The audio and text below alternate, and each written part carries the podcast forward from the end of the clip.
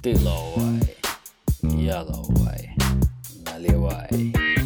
Дача Хао, в эфире Лавайкаст и снова в ваших наушниках голос его бессменного поливателя кактуса, ведущего, хранителя маяка или непонятно уже, как мне самого себя представлять. В общем, голос Альберта Крискова, известного под ником Папа Хуху. И сегодня у меня в гостях удивительный и интереснейший гость.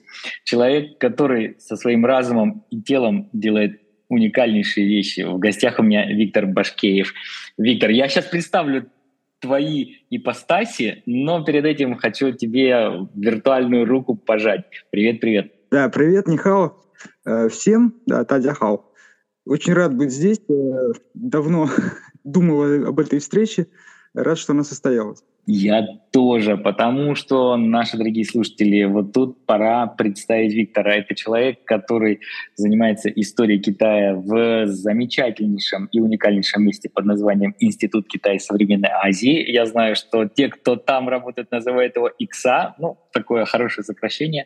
Это наш бывший Институт Дальнего Востока, правильно, Виктор? Да, да, да. Да, да. и кроме этого, ты еще человек, который сам себя поставил на ноги и очень уверенно на этих ногах не просто держишь, а еще и совершаешь э, цигуновские чудеса и занимаешься очень плотно всем, что касается и э, цигуна, и кунг-фу, и прочего того, что многим кажется экзотикой пришедший из Китая, но тем не менее составляет очень важную часть жизни многих людей здесь, в Китае. Да, потому что способ как-то познать изнутри культуру, да, страну и вообще все, что мы, чего мы касаемся в нашей жизни китаистической.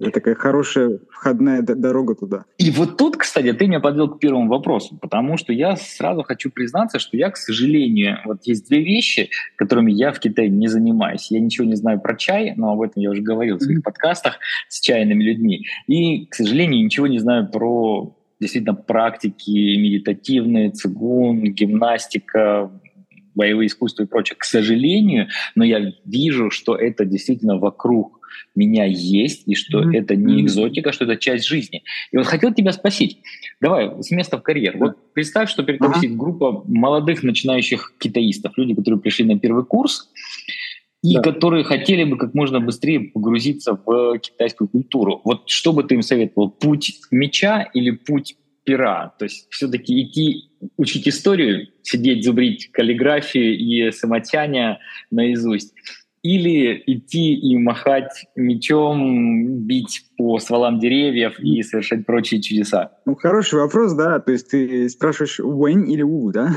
Да, как раз это самая дихотомия. Да-да-да, но э, мы же ведь знаем, э, мы, в смысле, китаисты знаем, что благородный муж э, сочетает эти пути, э, и нам сам Конфуций об этом как-то говорил. Но э, вообще, если говорить вот именно сейчас, да, в 23 году, 21 века. У нас же еще сегодня такой день-то, да, усы на, на носу. Вот.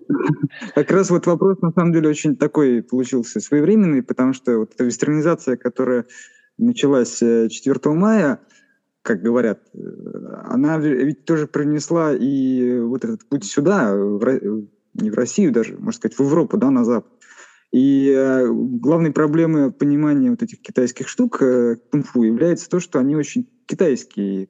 Нужно глубоко находиться в традиции, чтобы понять, как это все передать. Э, и люди европейские не очень понимают, зачем вот эти все странные движения, зачем дышать, зачем что-то там с чем-то объединять и так далее. Вот. Поэтому, конечно, Вэнь, да, или кабинетный путь, как можно его назвать, он необходим, если ты хочешь э, прикоснуться к иероглифу. Все мы понимаем, что это основа китайской культуры. Но ведь, как было в фирме Герой, да, у каждого иероглифа есть свой дух. Я всегда люблю приводить этот пример, потому что э, вот перевод на русский язык, там, да, помнишь, было «Вы узнаете силу джаовской культуры», говорил этот старец каллиграф. Это был совершенно неверный перевод, там же он говорил «Чао года цзы», да? Вот, то есть э, знаки, царство Джао, да, будут нас защищать. И вот этот момент, это же момент Ти, да, это момент э, очень мой любимый, когда э, Джет, Ли говорит, Джет Ли говорит «хао цзи», да, красивый иероглиф. Да. Он отвечает «хао тяньфа», да, вот, именно «хао», «хао цзи». И вот этот вот хаудзе — это именно момент э, сращения с энергией, текущей, вселенской энергией идти, да, энергией, текущей сквозь твой меч, сквозь, твой, сквозь твою кисть, э, и она сопоставляется с бумагой. Это все вот происходит в настоящем, это невозможно сделать второй раз, это можно сделать только один раз, да, попав в момент. И это тоже получается путь Вэнь, как бы, понимаешь? То есть я подвожу к тому, что путь меча и путь кисти, они срастаются в одно в кунг-фу. Э, в этом нету различия, есть только различие в том, что делает меч и что делает кисть. Да? А меч пронзает пространство, а кисть пронзает бумагу, можно так сказать. И здесь я бы не стал разделять, я бы посоветовал бы молодым а, начинающим китаистам посмотреть, а, где через путь э, знака, да, где, через познание иероглифов, через, можно сказать, медитацию над бумагой, потому что ты же, когда начинаешь учить, ты, мы с тобой уже не помним это, а когда студент начинает учить, у него огромная проблема, он не может усидеть. Да, ему mm-hmm. тяжело, он засыпает, он, он не понимает, как вообще, почему нужны эти черты, что за горизонтальные, почему откидные, чего как. Вот. А это как раз и есть медитация над кунг-фу, да, над гунфу, над временем текущим. Вот я тебе сразу хочу задать такой вопрос все-таки у нас подкаст, и я должен поддевать наших гостей хоть чуть-чуточку. Но вот да, смотри, мне же всегда вот было странным, что если ты приезжаешь в Китай и надеваешь традиционную одежду для занятия тигуном, и потом идешь там с утра в 5 утра заниматься. Вот мне это казалось чем-то всегда, знаешь, ну, такое подражание получается, такое шинуазри, вот как бы ты приехал такой абсолютно не из этого культурного слоя чужак, и ты идешь и просто повторяешь движение, потому что тебе кажется, что вот она, вот она, квинтэссенция китайской культуры. Да? Вот мне всегда это казалось такой полуигрой, а люди, которые этим занимаются серьезно, мне казалось, что они все равно делают это где-то полу в шутку. Но я знаю, что это не так. Вот скажи мне, а у тебя никогда не было ощущения, что иностранец, который занимается чигуном, особенно если он не знает китайский язык, ну, что это все равно какая-то, знаешь, поверхностная такая, м- поверхностное ну, увлечение, что ли. Ну, как вот приехать и сказать, и сказать, я буду там в России, не знаю, там играть на балалайке, но выучишь да, ты да, там да калинку-малинку на балаке, это не значит, что ты понял загадочную русскую душу и великую русскую культуру. Совершенно точно. Я совершенно согласен. Собственно говоря, именно поэтому и такое длинное вступление забабахал. Да? А, если это имитация, если это, так сказать, э, фишка такая, да, пойти надеть хэфу там или как, лень гунфу называется, да, э, и подвигать руками в так там сотни китайцев, которые вышли в парк в 5 утра, вот, ну, конечно, это какого-то какого рода понты. Но здесь же смысл именно в том, что если ты именно получаешь от учителя от шифа передачу, да, если у тебя есть какой-то стиль, который ты практикуешь именно, а не просто ходишь э, за компанию куда-то там подышать, то там уже есть методика, там есть определенного рода ступени, есть определенного рода упражнения и так далее. То есть это уже становится, ну, если не практикой, то, по крайней мере, какими-то осознанными занятиями, да, ты понимаешь, почему ты сейчас делаешь вот это, почему тебе дальше нужно сделать вот это и какие у тебя задачи на данный момент. Это, конечно, тебе повезло очень сильно, если у тебя такая э, линия передачи есть, да, и люди, которые попадают в такую ситуацию, они, в общем-то, счастливые, и они хватаются за своего шифу, и потом они носятся с ним везде, как списанные торбы, вот, приезжают к нему в Китай, если он в Китае живет, или вот мой шифу вообще русский человек, а его шифу э, находится в Америке сейчас, и зовут его Чин Фансен, а по-нашему Цен Фансян, да, то есть э, парус, парус э, наполненный счастливым ветром, да. Вот, э, но это все частные случаи. Если тебе повезло найти наставника, который систематически тебя проведет по сложностям вот этого китайского искусства, то ты будешь заниматься серьезно. Если ты просто сам для себя пришел, надел э, китайское ифу и движешь руками, ну, каждый выбирает сам, для чего он это делает. Может быть, кому-то надо вот имидж поднять. Тогда это другое. Ну, давай я скажу нашим слушателям, мне кажется, вот сейчас самый момент очень-очень важный, потому что я знаю про тебя такую, мне кажется, очень важную в данном случае деталь, то, что ты занимаешься этим не просто машешь руками, ногами, а еще и ты с помощью все-таки вот таких практик, таких упражнений преодолел очень серьезное заболевание ДЦП. Угу. И, как да, я понимаю, Да-да-да, да, извини, что я перебил. И, и как я понимаю, для, наших многих слушателей, вот понимаешь, одно дело, ты приехал такой здоровый, действительно пошел в парк, помахал руками и такой говоришь, ну все, вот я там понял кунг-фу, как говорил Киану Ривз в фильме «Матрица», да, я знаю кунг-фу. А другое дело то, что сделал ты. Мне кажется, для части наших слушателей эта информация будет очень важна. Расскажи, действительно ли можно поставить себе на ноги с помощью китайских практик, гимнастик и вот таких упражнений? Абсолютно да, и более того, у меня уже, даже ладно, если бы я был один, у меня уже есть ученики мои собственные, которые тоже столкнулись с этой трудностью в жизни, и они занимаются, растут, двигаются, у них улучшается состояние, то есть это уже системно подтверждено. Вот.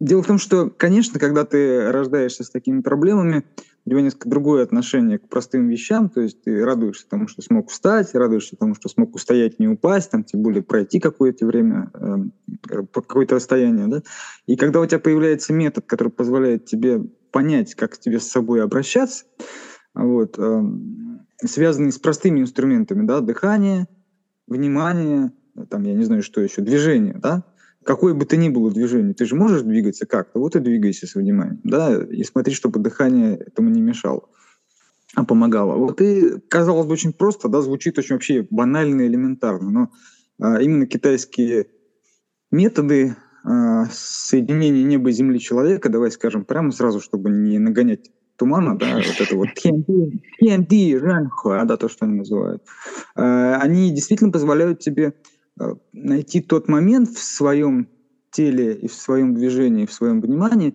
когда ты адекватен э, времени текущему сквозь тебя.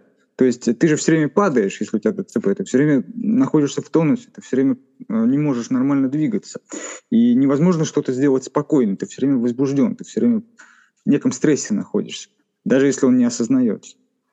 Вот. А когда мы занимаемся китайскими практиками, медленное дыхание, осознанное движение, понимание, что тебе требуется сделать, да, и что требуется не сделать, опять же, что, что важнее. Тут мы подберем сейчас куэй, да, mm-hmm. как добиться недеяния в этом, так, чтобы не ты делал, а сквозь тебя текла та самая юаньси там или прежде небесная. Вот, это же все очень просто звучит-то. Всего-то делов не опусти макушку, как говорил Кунпупан, да, всего-то надо не поднимать плечи, что-то не, не, не опускать локти, да. Вот. Но это именно момент э, общения со временем. Ты пытаешься себя встроить в текущее время. И неважно, ДЦПшник ты там или какие-то у тебя еще проблемы когда у человека есть руки, ноги и голова, он головой может коснуться неба, а ногами коснуться земли. А потом его задача объединить две точки так, чтобы ТИС в нем струился свободно. И то, что я сейчас говорю, это не какие-то мистические трактаты там каких-то мастеров, а это то, что мы делаем на занятиях. Просто на занятиях мы для начала говорим сила тяжести, э, сила упругости, сила инерции. Да? Вот ну, какими-то понятными нам словами. Вот. Но китайцы используют именно эту модель, да, они объединяют небо и землю сквозь человека. И получается, что это дает человеку новый потенциал. А, потенциал больше, чем если бы он был без неба и земли. Вот такая Но... вот история. И она помогает выстраиваться, она помогает выравниваться, она помогает дышать, она в конце концов помогает понять, что ты что-то можешь. Представляешь себе, да, человек, который не мог ходить, а теперь он может что-то сделать с ближним. Причем не обязательно его не обязательно ему приносить вред, можно же его выстроить, можно его выровнять, можно ему дать некое ощущение баланса. То есть это все всегда такое общение очень объемное и приятное. И для людей с ограниченными возможностями поначалу в их пути это просто огромный э, ну, какой-то новый мир просто, да, новая жизнь. Вот. И когда я в эту новую жизнь окунулся, конечно, мне уже не захотелось от нее отказывать. Я хочу сказать нашим слушателям, что то, что ты говоришь, это важная информация. Безусловно, я понимаю, что это не панацея, это речь не идет о том, что это обязательно поможет мы всем. Про медицину, да, мы не говорим про медицину, конечно, мы говорим просто про личный опыт, это важно отметить. Э, но, тем не менее, вот мой личный опыт и личный опыт моих учеников, он подтверждает работоспособность вот этих китайских систем, Подчеркну, если вы занимаетесь у правильного знающего инструктора, который знает, что делать. Конечно, все подряд вам не помогут. Еще раз хочу сказать нашим слушателям, понятно, что, еще раз, это все не панацея, это все не реклама каких-то универсальных способов поправить свое здоровье, но я думаю, что для части наших слушателей эта информация будет действительно важной, поэтому с твоего позволения я, если будет приходить запрос от слушателей, чтобы с тобой выйти на контакт, буду тебе их пересылать, а, дорогие слушатели, пожалуйста, не забывайте, что для обратной связи у нас, конечно, немножко архаичный способ, это email по-прежнему, we собакаловайкаст.ру или найдите меня в Телеграме по нику Папа Хуху, там нижнее подчеркивание PAPA, нижнее подчеркивание HU, HU. И я тогда вашу просьбу или ваши запросы Виктору передам. Мне кажется, что важно сказать еще раз об этом в начале нашего подкаста. А, Виктор, вот чтобы эту тему с практиками, с победой над болезнью и со связью с Китаем как-то вот увязать в один такой узел, хотел тебя спросить, а что у тебя получилось раньше? То есть ты пришел к изучению цигуна до того, как заинтересовался Китаем, до того, как получил профильное образование? Или после? Да, именно так я и пришел. До того я именно так и пришел, собственно, к Китаю. Небольшую справку о себе тогда выдам, чтобы э, слушателям было проще ориентироваться.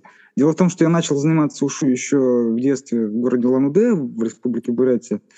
Вот, э, с 93 -го года познакомился с своим первым наставником, и там мне как раз-таки стало интересно вообще, что это за страна такая.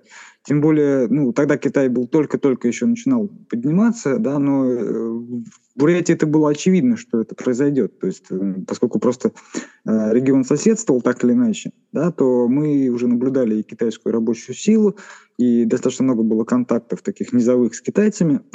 И интерес пришел тогда, то есть интерес пришел Э, в занятиях ушу, собственно, когда еще даже не называл это кунг-фу, это было просто спортивное ушу. Э, но наш учитель, он был очень такой фундаментальный, он нам давал какие-то вот тоже базовые вещи. Вот. Просто не очень, может быть, системно, но очень так искренне и глубоко. Вот. А потом я подумал, что раз уж я занимаюсь, то мне надо разобраться в этом. Вот то, о чем говоришь ты, да, как узнать ушу без китайского языка. Ну, вроде как не получается. Мне стало интересно, я решил, пойду-ка я заниматься китайским языком.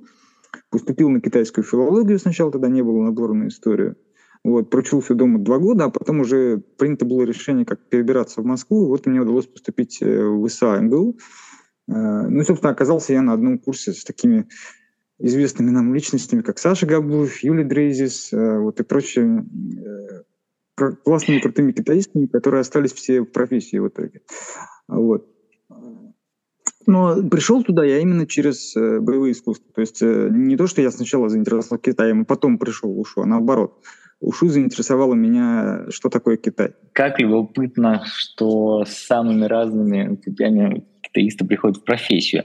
И тут мой следующий вопрос, он уже немножко отходит от темы УШУ, хотя мы к ней, я думаю, еще в нашем сегодняшнем разговоре, разговоре вернемся, а приходит немножко к теме все-таки китайской истории.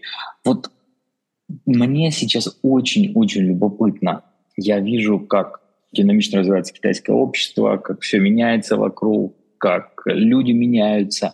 Но, тем не менее, я вижу по-прежнему, что вот этот такой, он, конечно, попсовый немножко постулат о том, что время в Китае более циклично, что люди, ну, конечно, уже не думают вот этими циклами в 60 лет, безусловно, но, тем mm-hmm. не менее, что для людей очень многие вещи завязаны на события двухтысячелетней давности, тысячелетней давности. Да, все, да, да. все прекрасно, все прекрасно помнят, помнят, условно говоря, любой китайский школьник знает историю ханьской династии, знает историю, не знаю, там, троецарствия прекрасно, все замечательным образом ориентируются в том, кто кого когда завоевал и прочее. И вот в связи с этим такой вопрос.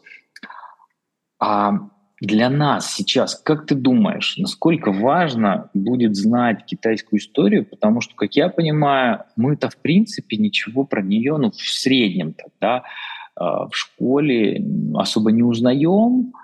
И мне кажется, вот я вижу людей, которые приезжают в Китай, люди образованные, mm. люди с широким кругозором, безусловно, но что тоже не их вина совершенно, они про Китай практически ничего не знают. И у таких людей, образованных, широким кругозором, очень умных, всегда первый вопрос, расскажите нам вот историю этой страны.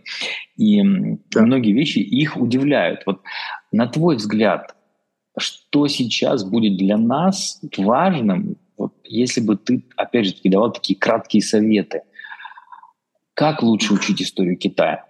Ведь в ней столько да. непонятных имен, одно количество имен, ну, вся эта шутка про там открываешь роман «Трое ты его закрываешь, потому что да, там, да, да, да, да. 150 тысяч персонажей, а, но тем не менее это не шутка. Вот как, как, как учить китайскую историю? Ты задаешь прекрасные вопросы, я прям в восторге, спасибо тебе большое.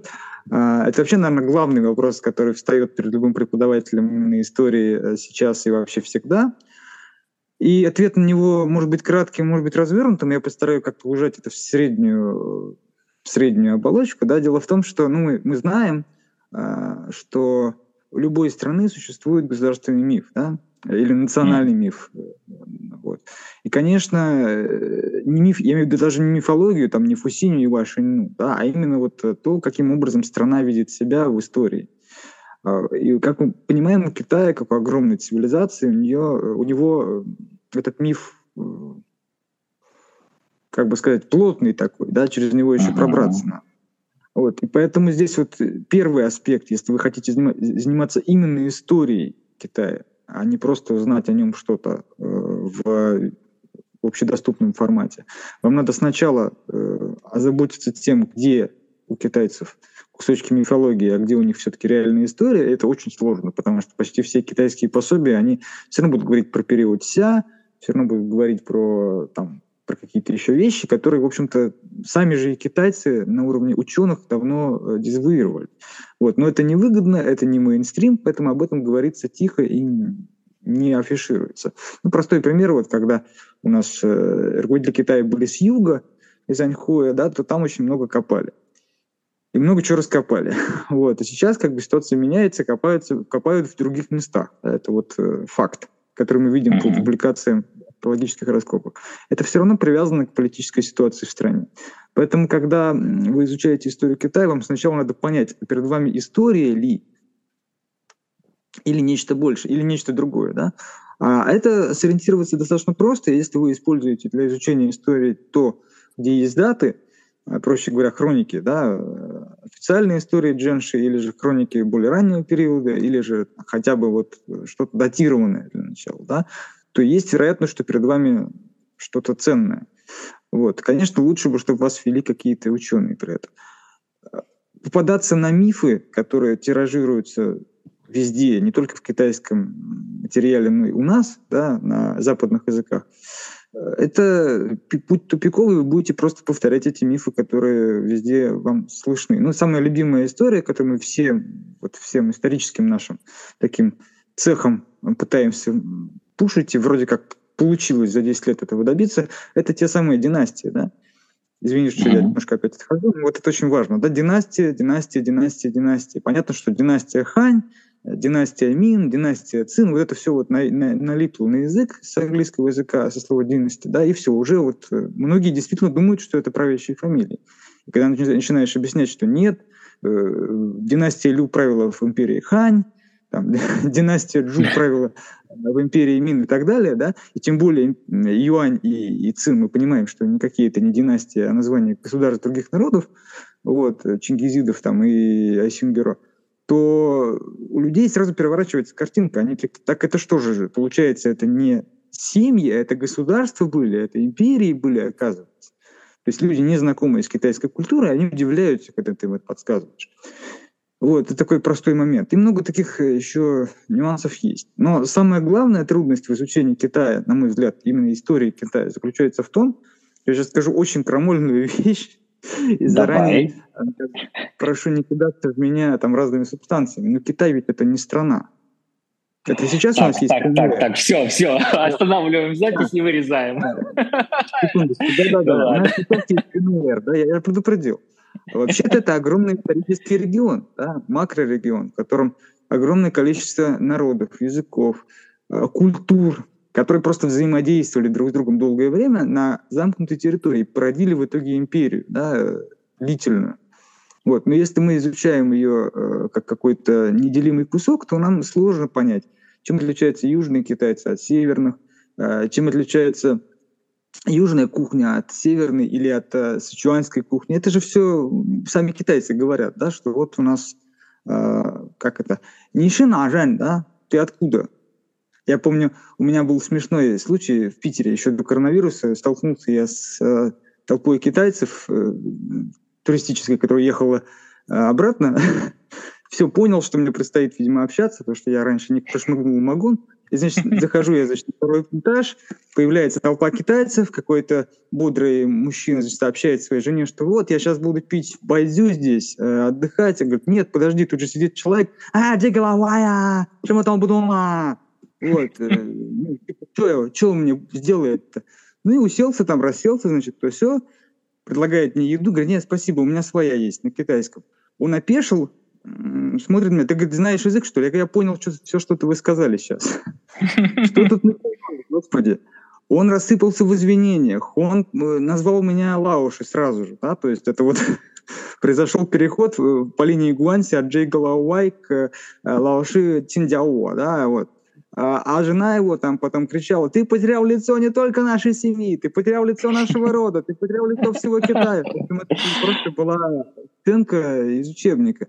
Вот, ну, я к чему все это рассказываю? Это когда он потом со мной нашел контакт, мы начали общаться уже, на китайском, естественно, он, видимо, решил тоже как-то отыграться за случившееся. И сначала стал спрашивать меня, как произнести «ты очень красивая» на русском. Да, вот, я его учил. А потом он говорит, а ты знаешь, откуда я, говорит, родом? 我来自湖波. Ой, Хубо. То он из Хубея, да. Из Ухани как раз они были. Знал бы я тогда, что это за знак. Вот. Это был 19 год, как раз ноябрь. Но э, вот, и вот эта вот история, они это сразу же выставляют тебе, что да, вот мы, да, мы все джунгурани, да, Сыхай Джуней, там, Дзесунди и так далее, но мы вот из Хубо из Хубея, а мы вот оттуда, мы оттуда. Это именно что страна цивилизация, да, регион цивилизации. И поэтому нужно понимать, с кем ты имеешь дело, да, нужно понимать, э, какая история царства, какого из семи царств стоит за этим человеком. Да, все мы знаем эти номера, сокращенные наименования. Это же ведь все не случайно. У них огромная историческая память, и это историческая Давай, подожди, я, я, я тебя перебил нашим слушателям, которые услышали, все мы знаем эти номера. Ведь э, не все поняли, что ты имел в виду. Имеется в виду номерные знаки на автомобилях, потому что на них написано сокращение провинций, которые действительно надо знать и понимать, откуда они и почему. Это все не просто так, условно говоря, Шанхай не сокращается до, до Шан или до Хай. Там другой иероглиф. Ху. Например, вот, да. у нас сохраняется, да, на фамильных номерах, хотя оно там возникло давно-давно. Вот, и сейчас его нет как, как царство, но оно вот есть в памяти, в памяти народа. И поэтому, когда вы изучаете китайскую историю, вам нужно пройти вот этой тонкой дорогой между государственным мифом, который необходим для каких-то политических задач, да, и который имеет право на жизнь, но это не является в чистом виде истории. Это скорее уже история политики вот этот миф. А, а... Э, и вот этим вот сложным китайским структурой китайской цивилизации, которая состоит из множества разных центров. Ну вот ты знаешь, тут, кстати, замечу тоже для наших слушателей, очень любопытно было несколько моментов недавно, когда если тебя спрашивают, например, про то, откуда есть пошел китайский язык, и рядом есть например, китайские собеседники, которые понимают русский язык, бывает, конечно, иногда очень любопытно. Прям видно, что их им немножко обидно, может быть, такое слышать. Ну, то есть, если ты просто начнешь говорить, например, что китайский язык относится к тибетской группе языков, да, или как у нас там mm-hmm. тибетская сино, тибетская сино-тибетской группе языков, да. Вот для них это услышать, им кажется, что ты, наверное, как-то или вообще ничего не понимаешь, какую-то ерунду сказал. Как, ну как, китайский язык это же вот иероглифы, они же вот, не знаю, вот гора, вот вы гору уже узнаете, вот человек, вот человек раскрыл руки, вот человек расставил ноги. Вот, то есть действительно вот эта тема даже на уровне не просто мифа, как ты говоришь, для целей политических, а то, как сами люди воспринимают свою страну, свою культуру, она, вот этот барьер, он все-таки есть, и мне вот сейчас даже любопытно тоже, да, как мы будем взаимопонимать друг друга, если мы вот не договоримся о каких-то таких основных подходах. И то, что ты говоришь в подходе к изучению истории, действительно очень важно. А, я очень часто сравниваю Китай, на самом деле его можно сравнить со всей Европой. Действительно, да, как в Европе конечно. мы же привыкли выделять все эти разные государства в разные эпохи, Франция, Германия, да-да-да. Так что тут я с тобой совершенно прав. Ну, будем надеяться, что у наших слушателей, тех, кто готовится к тому, чтобы узнать больше про Китай, твой совет найдет отклик. Я уверен, что так, так и произойдет, и люди задумываются, задумаются. И в связи с этим вот такой еще хотел тебе задать вопрос, чтобы не отходить далеко от этой темы. А как ты думаешь, что у нас сейчас будет происходить в нашей, назовем это, официальной науке, Почему? Вопрос какой подковыркой? С одной стороны, так как разворот на восток, нам необходимо точно иметь больше людей, которые знают Китай, знают его историю, умеют ее преподавать. С другой стороны, очень многие мои собеседники, с которыми так или иначе общались на эту тему, говорят о том, что сейчас нехватка кадров. И плюс да. еще, конечно, идеологическое сейчас будет влияние. Мне кажется, тоже мы уже так или иначе будем наш нарратив подстраивать в том числе и под официальный китайский нарратив. Я не говорю, что да, там обязательно да, должен быть конфликт, но, но так как будет такая ну, у нас конвергенция. Будет, конечно, да. И вот мне интересно да. услышать твое мнение э, на тему того, будет ли у нас опять всплеск интереса к изучению китайской истории? Да, ну ты вообще сегодня задаешь прекрасный вопрос. Но этот вопрос э, еще немножко, конечно, больной, как ты понимаешь. Э, дело в том, что ну, мы все, э, можно сказать, давно, мы специалисты, да, от самых великих светил, э, вроде Алексея Александровича Маслова, и до, там, вот до нас, да, ходящих по земле грешной. Мы ждем этого поворота интереса уже, наверное, лет 10, если не 15. Вот. Но каким он будет, э, каким он будет в действительности, мне сложно предсказать. Я скорее мог бы сказать, чего бы я ждал, да, от э, государства, от, эм, от общества по отношению к синологам. Ну, наверное, это будет какая-то розовая картина. Если мне поможешь, позволишь ее нарисовать, я бы сказал здесь. Да, ну вот э, немножко позволю себе не рекламу даже, наверное, а какое-то просто сообщение, что вот недавно мы тут э, спустя 15 лет наконец-то добили первый том Ханшу э, с Марком Юрьевичем Ульяновым. Э, и вот он вышел, он есть, и надеемся мы, что продолжится дальше эта работа, и официальная история будет продолжать переводиться на русский язык. Потому что, почему я это помянул? Не себя отрекламировать, а просто ведь мы понимаем, что если наука ставит перед собой задачи фундаментальные, то перевод источников да, это первый шаг он необходим. Его Карамзин сделал там много лет назад у нас в российской истории, да. А здесь у нас сейчас еще пока очень много работы, да. Из 24 историй переведено полностью переведено только Шидзи. Все остальные нужно работать, э, и работа ведется, но она ведется чисто на энтузиазме, на отдельных людях, на их каком-то вот этом вот э, импульсе, который был придан еще в студенческие годы, видимо, каким-то образом. Системная работа со стороны э, ну, скажем так, государство, она ограничивается скорее какими-то заданиями более э, сиюминутного характера. То есть вот, вот у нас китайские отношения, их нужно развивать и так далее. Да? Такая дипломатическая большая задача. А вот фундаментальная наука, она всегда декларируется, что она очень важна. И действительно, наверное, э, это не лукавство, когда такое декларируется, но дальше декларации заходит не всегда, скажем мягко. Вот. А, и поэтому приходится выбирать собственный путь каждому ученому самому, насколько ему интересно заниматься вот именно наукой истории Китая, настолько он туда и погружается. Это, как правило, не вызывает отклика а, такого, как, как о ком ты мечтаешь, приходится как бы себя самого всегда вытаскивать на поверхность. И я вот в итоге вообще занялся, можно сказать, в некотором смысле непотребным делом и начал переводить уже переведенные памятники, ну, постарался делать это просто с научным методом, там вышло вот Суньцзы, вот Цзы, Дао Дэцзин недавно вышел, сейчас вот маленький такой анонс, выйдет еще и Конфуций в этом году.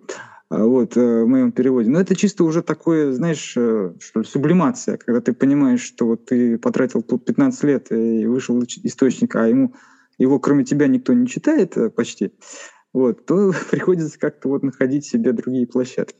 Но если говорить про, именно про науку в целом, то мне кажется, что тогда лишь мы повернемся действительно на восток, когда хотя бы ответственные лица наши, э, кто бы это ни был, осознают, что без знания китайской истории, без фундаментального отношения именно к ней, как к дисциплине научной, мы Китай не поймем никогда. Особенно сейчас, когда действующий руководитель Китая очень активно отсылается Э, к традиционной истории, постоянно цитирует э, древние памятники. Мы знаем, что вышли целые труды, да, Си Цзиньпин, Юндиан, э, как Си Цзиньпин использует классику.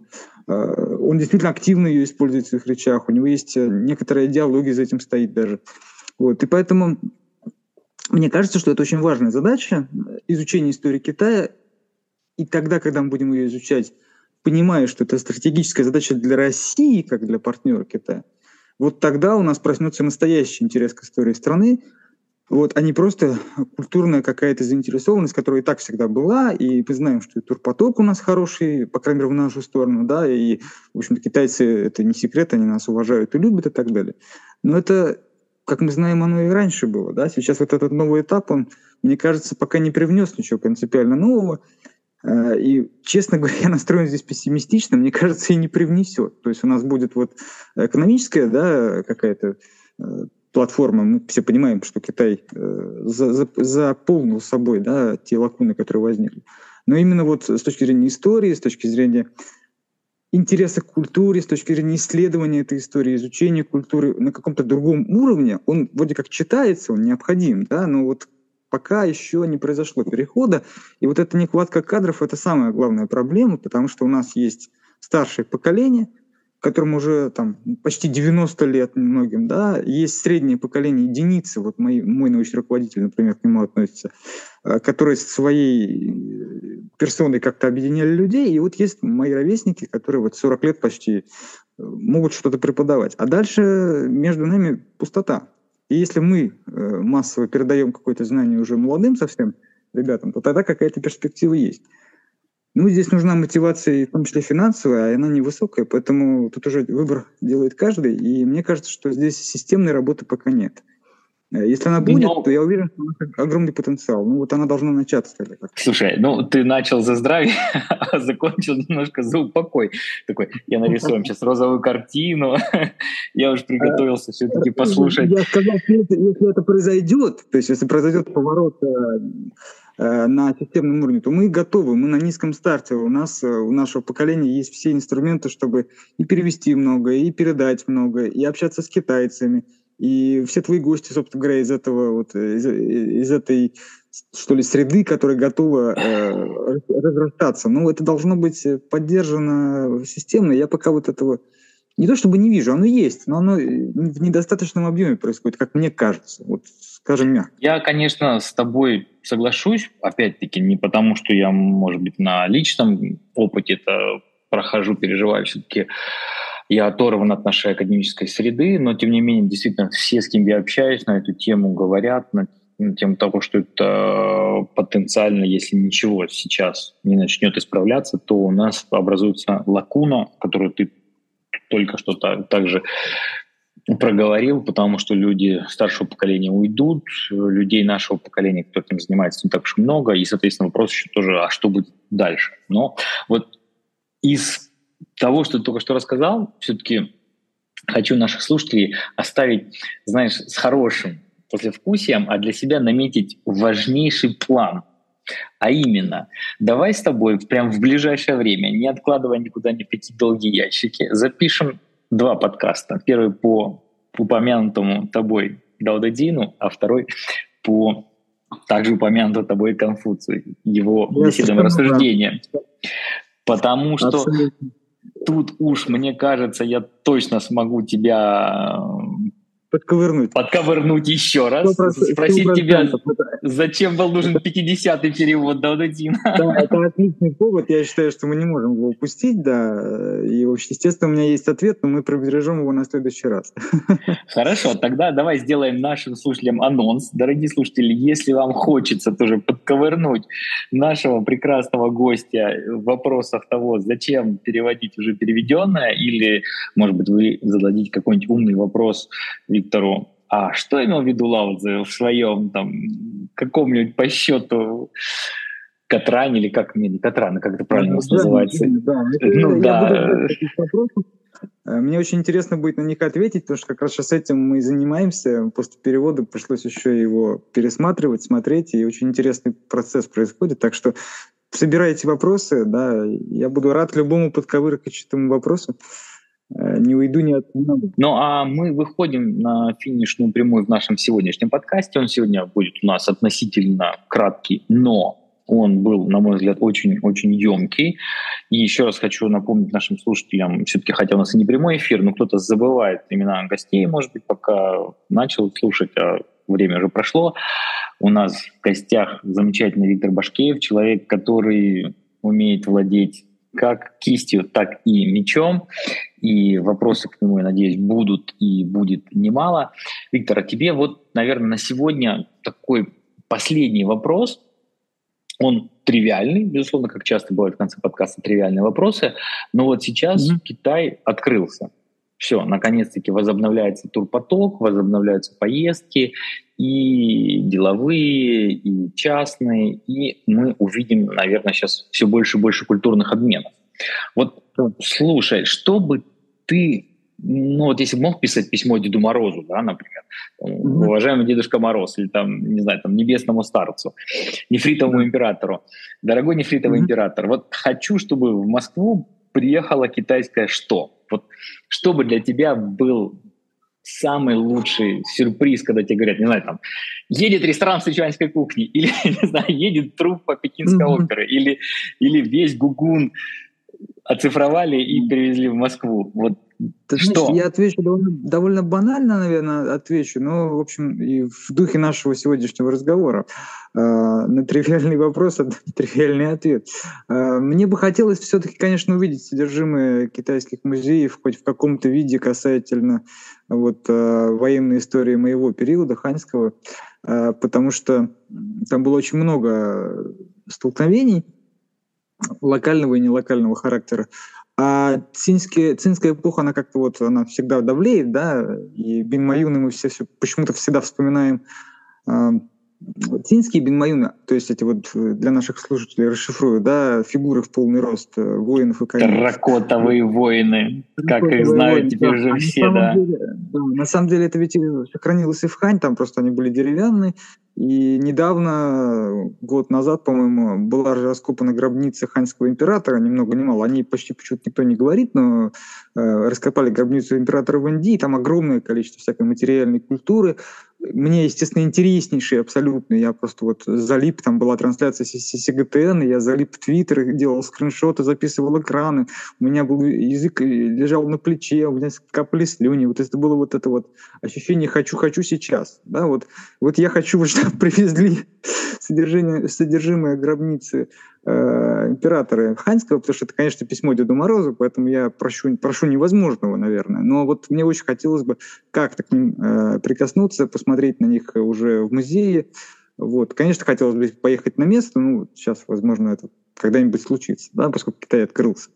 Но вот именно в Москву я хочу ханьскую Э, археологию прям вот в огромном масштабе, потому что она есть, э, она очень классная, красивая, прикольная. Ну, как-то вот Цинь здесь, э, естественно, тоже захватывает пространство, и все знают про Цинь, никто ничего не знает про Хань, а наши слушатели должны понимать, что это несколько странно. Цинь длилась меньше двух десятилетий, а Хань длилась четыре столетия, да, в конечном счете. Вот. Поэтому вот мне бы хотелось посмотреть на свой родной период, ну, а потом в Китае побывать уже на гробницах всех императоров, потому что я был на одной, э, на Любановской, случайно проездом. Да? Ну вот э, остальные не было времени посетить пока. Вот у меня есть такая мечта, надеюсь, она скоро осуществится. Я подписываюсь под твоей мечтой, пусть она осуществится, и надеюсь, что действительно у нас будет все больше и больше интересных культурных обменов, потому что это действительно очень важно и для взаимопонимания, и для расширения того самого пресловутого кругозора. Ну и вообще просто потому, что это часто интересно и красиво. Ну что, дорогие наши слушатели, в гостях у меня был Виктор Башкеев. Мы с ним запишем еще не один подкаст. Это я уже самому себе пообещал. Так что оставайтесь с нами, никуда не уходите, слушайте Лавайкаст и пишите вопросы. Ну что, Виктор, спасибо тебе большое, что сегодня нашел время, и до скорой встречи. Спасибо тебе огромное. Пока-пока. Пока-пока.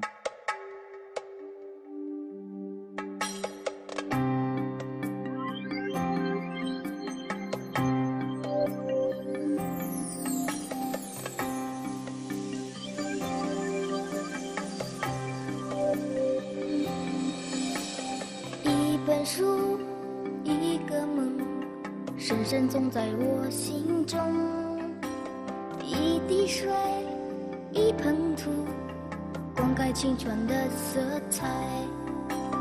跨千山踏万水一生朋友最珍贵。我知道是与非未来自己去描绘。